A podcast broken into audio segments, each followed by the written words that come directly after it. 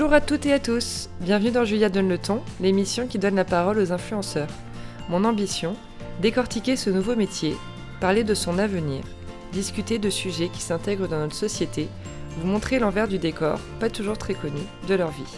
Bonne écoute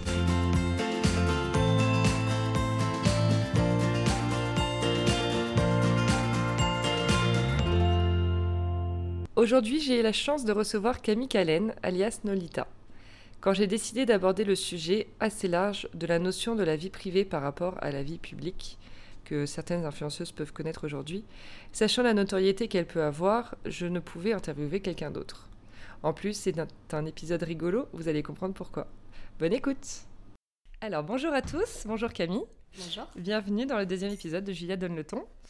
Nous sommes jeudi 13 décembre, il est midi 19 très exactement. On se trouve dans ton appartement.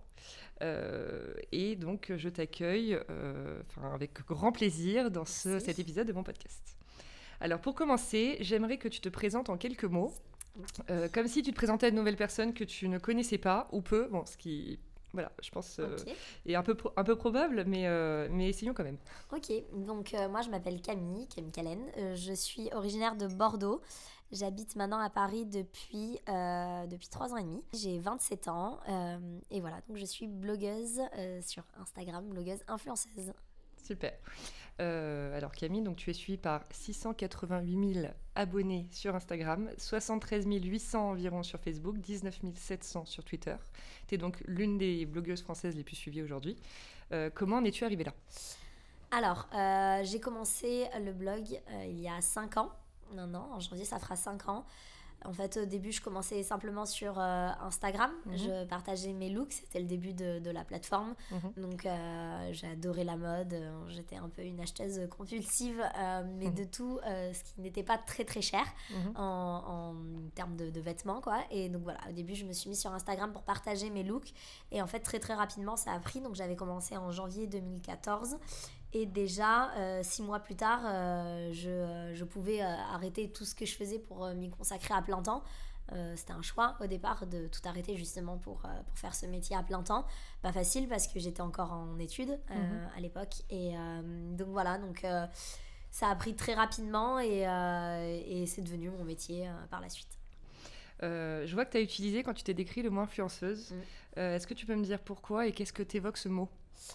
Bah, c'est vrai que c'est un nouveau terme euh, qui Mm. est arrivé, donc euh, on l'utilise parce que ben voilà, c'est euh, c'est comme ça qu'on nous définit euh, maintenant, mais euh, au euh, plus, enfin plus proche du sens du terme, quoi. Mm. Influenceuse, c'est influencer les gens à l'acte d'achat, euh, c'est comme ça qu'on nous, euh, qu'on nous définit, mais euh, Mhm. bon, ça passe par plein d'autres choses. hein. On les influence par, euh, sur plein d'autres choses euh, tous les jours quand on, présente euh, des produits ou autres. Et euh, ben oui, en l'occurrence, c'est sur, euh, sur la mode, quoi. Donc, euh, euh, Et c'est pas mot qui te dérange en soi. C'est un mot que tu Euh, trouves forcément négatif. non, c'est vrai qu'il y a des gens qui, sont, qui le critiquent un peu. en- voilà, ils n'aiment pas trop euh, être définis comme influenceurs à cause de ça, tout ça. Euh, non. euh, euh, moi, personnellement, je ne pense pas influencer les gens euh, vers quelque chose de négatif. Donc, euh, tant que c'est pas quelque chose de négatif, ça me, ça me, ça me dérange pas. Le terme ne me dérange pas. te dérange pas. Euh, donc tu vis à Paris, après avoir pas mal bougé euh, ces derniers mois, surtout euh, l'année dernière. Ouais. Tu as un amoureux, une petite Bella qui est avec nous Ouais. aujourd'hui. Euh, donc tous ces comptes sur les réseaux sociaux et le blog que tu alimentes très régulièrement. Est-ce que tu peux nous décrire une journée type dans ta vie? Alors une journée type, c'est assez compliqué parce qu'il n'y a pas une seule journée qui se se ressemble, ressemble. Depuis le début de, de ce métier, vraiment, c'est tous les jours sont, sont différents. Mais euh, moi, globalement, c'est euh, le matin, je commence par mes, euh, par mes mails. Je travaille avec quelqu'un. J'ai une assistante qui, qui gère tout ça à distance, donc mes mails, mes partenariats, tout ça. Donc en fait, on travaille en duo et, elle me fait. J'ai tout un tableau dans le, auquel je dois, je dois remplir, auquel je dois répondre tous les jours. Donc d'abord, je commence la journée par ça, pour qu'elle elle puisse commencer sa journée derrière et répondre aux, aux demandes, différentes demandes qu'on a eues. Je commence par ça. Ensuite, euh, très rapidement, j'ai euh, un rendez-vous euh, à partir de, de 10h30. En général, je ne les cale pas trop tôt pour pouvoir commencer justement par les mails et qu'elle puisse enchaîner. Rendez-vous, et puis après, en fait, tous les rendez-vous sont différents. Soit on a rendez-vous avec des marques, soit avec des agences, soit bah, directement en boutique. Euh, sinon, ça peut être des. Il y a le chien derrière qui marche. ça peut être des shootings, tout ça, directement avec les marques. Donc en mhm. général, c'est ça, rendez-vous. Et puis après, je shoot dans la journée parce que moi, j'essaie de poster mes, tous mes looks du jour. Donc évidemment, il y a toujours des posts en décalé hein, parce qu'on crée du contenu. Mais, voilà, donc tous les jours, je, je, je shoot au moins le look que je porte dans la journée. Donc euh, bah, là, c'est l'hiver, donc il faut shooter un peu plus rapidement parce qu'il fait nuit très tôt. Il n'y a plus de lumière. Voilà. Et puis après, je rentre à la maison et là, je travaille sur l'ordinateur. En fait, justement, c'est décalé euh, en été comme en hiver puisqu'il fait nuit très tôt. Je rentre en fait à la maison plus tôt euh, pour après travailler derrière l'ordinateur, créer du contenu sur, sur mon blog et aussi bah, faire tout ce que les filles attendent, des sélections de shopping, tout ça. Et, et ça, ça prend beaucoup de temps en fait. L'ordinateur prend beaucoup de temps, les rendez-vous aussi. Et très, très, très souvent, euh, surtout dans cette période, après on ressort le soir parce qu'il euh, y a des événements, euh, dîner, tout ça. Et donc après on ressort le soir et on rentre que très tard à la maison. Oui, Super. quels sont les avantages et les inconvénients de ton métier aujourd'hui? Euh, les avantages, je vais commencer par ça. Euh, ça a beaucoup euh, d'avantages. Hein. Mm. C'est bah, déjà, je suis indépendante mm. dans mon travail, c'est-à-dire que j'ai ma propre société, donc voilà, je travaille j'ai un travail indépendant.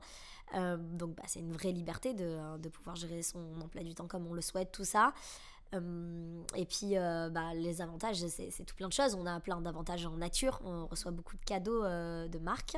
On vit des expériences incroyables qu'on n'aurait pas vécues ou non, je pense pour la plupart pas vécues en dehors de, de ce métier. Euh, donc voilà, ça, ça permet de, de, vivre plein de choses, de faire beaucoup de rencontres, pareil, euh, qu'on n'aurait pas eu l'occasion de faire euh, en dehors de ce métier. Hein, même si je faisais des études dans la com, c'est incroyable le nombre de portes que ça a pu m'ouvrir et dans ce métier depuis, depuis que je, fais ça. Il y a plein, plein d'avantages. Hein, et après, bah, en inconvénient, bah aussi d'être indépendant parce que finalement quand on est son propre patron c'est plus la même chose que quand on est salarié. On a beaucoup de choses à gérer qu'on ne gère pas habituellement euh, en tant que salarié donc euh, ça a aussi euh, ses inconvénients. Et, et oui bah en fait d'avoir aussi toujours l'impression qu'on est jugé alors que d'habitude c'est pas du tout quelque chose qu'on gère dans bah une vie normale quand on n'est pas sur les, sur les réseaux. Donc bah ça aussi c'est un inconvénient mais après on va dire que c'est un métier qui a beaucoup plus d'avantages que d'inconvénients globalement tu disais euh, justement donc, que tu es indépendante, tu as ton entreprise. Est-ce que tu te considères aujourd'hui comme une girl boss? Euh, Oui, complètement. Je me considère comme une girl boss euh, parce, que, parce que je viens de loin, justement. Mes parents n'ont pas pu m'aider sur tout le long de ma carrière et n'y arrivent toujours pas d'ailleurs parce que c'est quelque chose qu'ils n'ont jamais enfin ils ont toujours été euh, salariés tout ça n'ont jamais eu accès à tout ça. Et euh, et, euh, et, oui donc j'ai monté tout ça toute seule. Je sortais de mes études. Ça n'a pas été facile hein, parce que parce qu'on passe très rapidement à un statut professionnel. Donc donc oui non non et puis c'est je, je, peux quand même considérer que c'est un petit empire que j'ai créé depuis que j'ai commencé ce, ce, compte donc ce blog. Donc ouais voilà c'est un... une girl boss. Une girl boss. Euh, donc je t'ai invité sur le podcast parce que j'avais vraiment envie de discuter avec toi de la notion de la vie privée et de la vie publique. En gros, ce que tu décides de montrer à tes abonnés et ce que tu décides de garder pour toi dans un cercle plus intime. Euh, mais aussi de la notoriété, car j'ai vécu euh, moi-même quand on est parti à Bali avec la marque Pépite il y a un an. on t'a quand même reconnu six fois en six jours. voilà, ce que j'ai trouvé donc assez dingue. mais toi, tu dois être archi habitué. ça doit être gênant parfois, je me suis demandé, de, se, de se sentir épié, regardé. Euh, j'imagine que certaines filles n'osent pas toujours t'approcher. Euh, bon, certaines évidemment oui. Mais euh, voilà, quelle relation du coup entretiens-tu avec le regard des autres et comment on gère le fait d'être reconnu très souvent comme ça dans la rue en tant que personnalité publique? Alors euh, déjà pour répondre à ta première question, qu'est-ce qu'on montre et qu'est-ce qu'on ne montre pas sur les réseaux euh, On a quand même encore, euh, enfin on, décide encore de, ce qu'on montre justement et ce qu'on ne montre pas. Donc moi personnellement ça je le gère très bien. Je me suis jamais dit mince ça j'aurais pas dû le montrer, là c'est aller trop loin, tout ça. Non, j'ai toujours un contrôle là-dessus et et j'ai jamais eu de, débordement euh, à ce niveau-là. Euh, bah oui, effectivement, euh, les filles maintenant me reconnaissent de plus en plus, surtout depuis que j'habite bah, la capitale, dans la capitale, mais bon, déjà beaucoup à Bordeaux, puisque j'avais une forte communauté bordelaise quand même au départ.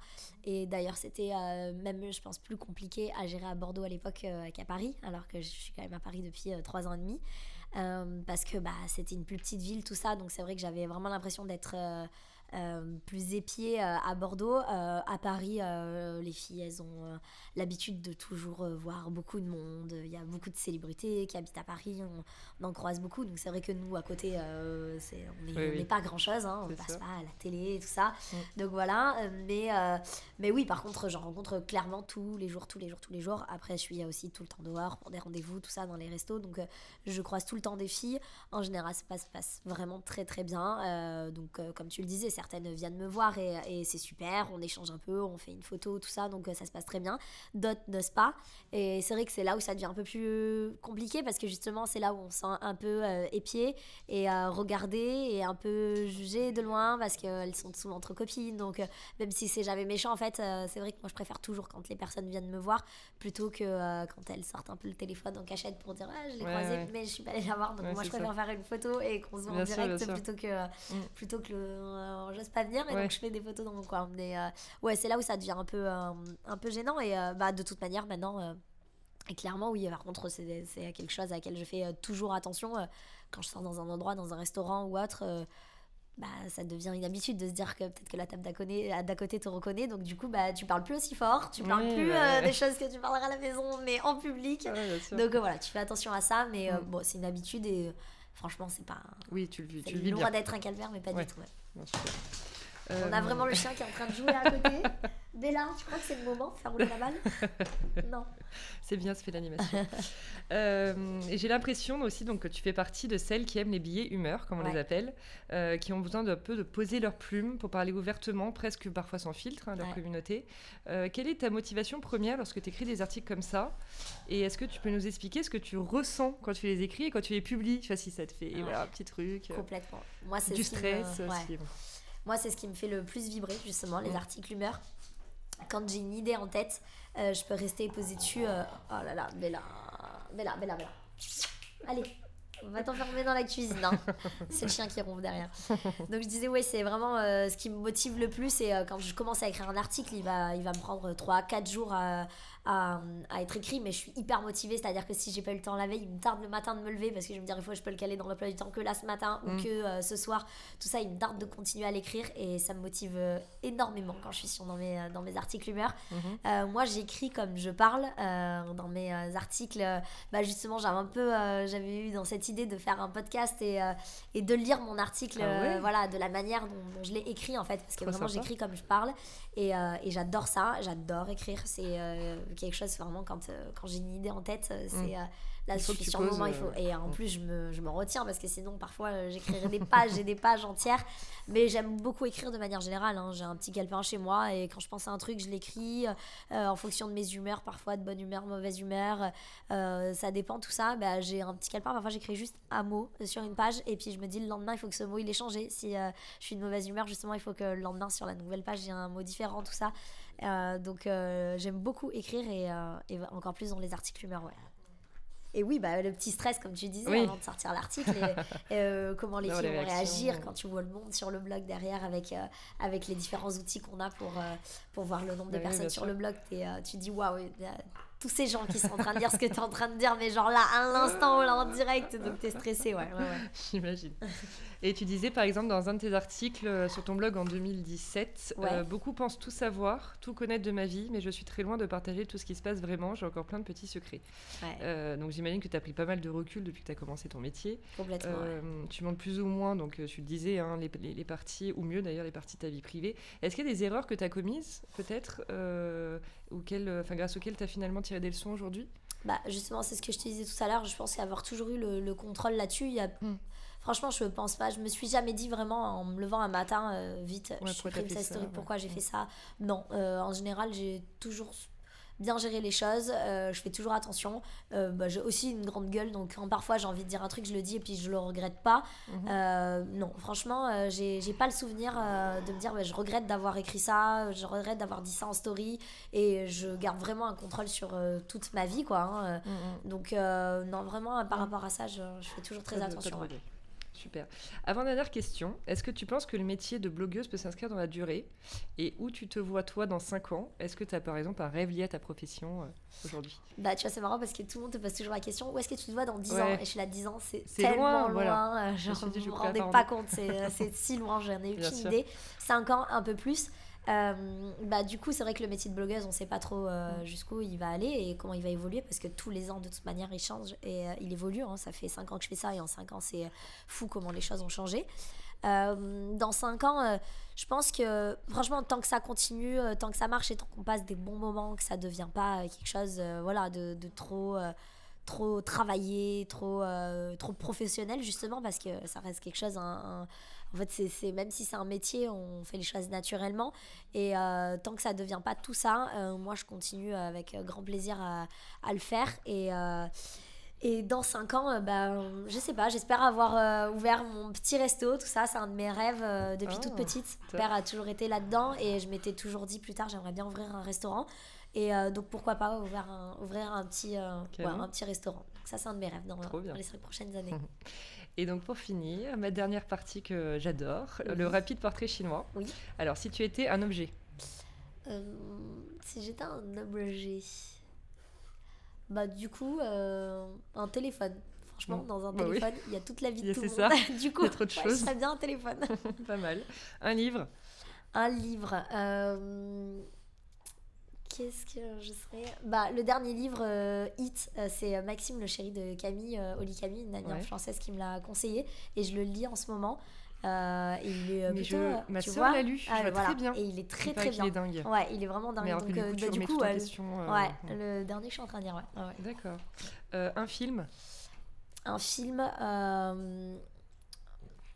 moi je dirais La ligne verte. Franchement, c'est le film Ouais. que j'ai vu, revu et, et à chaque fois qu'il m'émeut autant, et je l'aime trop, franchement. tu La ligne verte. Ouais, ouais, corps, c'est ça. euh, euh, une pièce de ton appartement, Une pièce, euh, tu veux dire, ouais, vraiment une pièce, une pièce. Bah, franchement, Salon, mon, ma- mon salon, salle à Salon, manger. ouais. ouais, vraiment, c'est celui où je passe le bien, plus de temps et euh, on reçoit tous nos amis, tout ça. Donc, mon salon, salle à manger, ouais.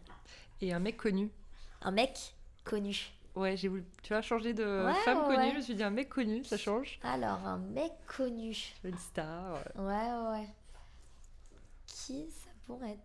Je rêve même pas d'un mec comme ça, je me dis. euh, Un acteur Euh, trop beau, tu vois, où tu te dis, ouais, ah là, lui, euh, il doit avoir la vie parfaite. De mec, parce que en tant Ouais. que femme, tu vois, c'est qu'on a quand même des vies un peu plus compliquées. Ouais, non, c'est clair. Un mec, Bon, je vais te répondre si ce serait une femme connue, ce serait Nicole Richie, je suis ultra fan Ouais. depuis toujours. Non, mais un mec connu, euh, franchement, je sais pas du tout. Tu vois, il y a même pas un mec qui me fait rêver. Hein. Je me dis, ouais, dans notre vie, Ouais, si, euh, mais même pas. Bon, Ouais. écoute, voilà. Eh ben, écoute, je te remercie mais infiniment. Merci euh, à toi. D'avoir dit oui pour passer pour, le podcast. pour le bruit du chien derrière qui est en train de ronfler, de me mordiller la main. Je pense que ça va en faire sourire euh, Bon, plus d'une bah, en je suis écoutant. désolée. En vrai, elle est tout le temps là sur les stories et même là, elle me mordit la main depuis tout à l'heure. Merci à toi de m'avoir reçu euh, dans ce, dans ce Merci, podcast. merci ça beaucoup. plaisir. Et je te dis à très vite. À très vite. Merci d'avoir écouté l'émission. J'espère qu'elle vous a plu. N'hésitez pas à me laisser des commentaires, ça m'aidera pour la suite. À très vite pour une nouvelle conversation sur Julia Donne le ton.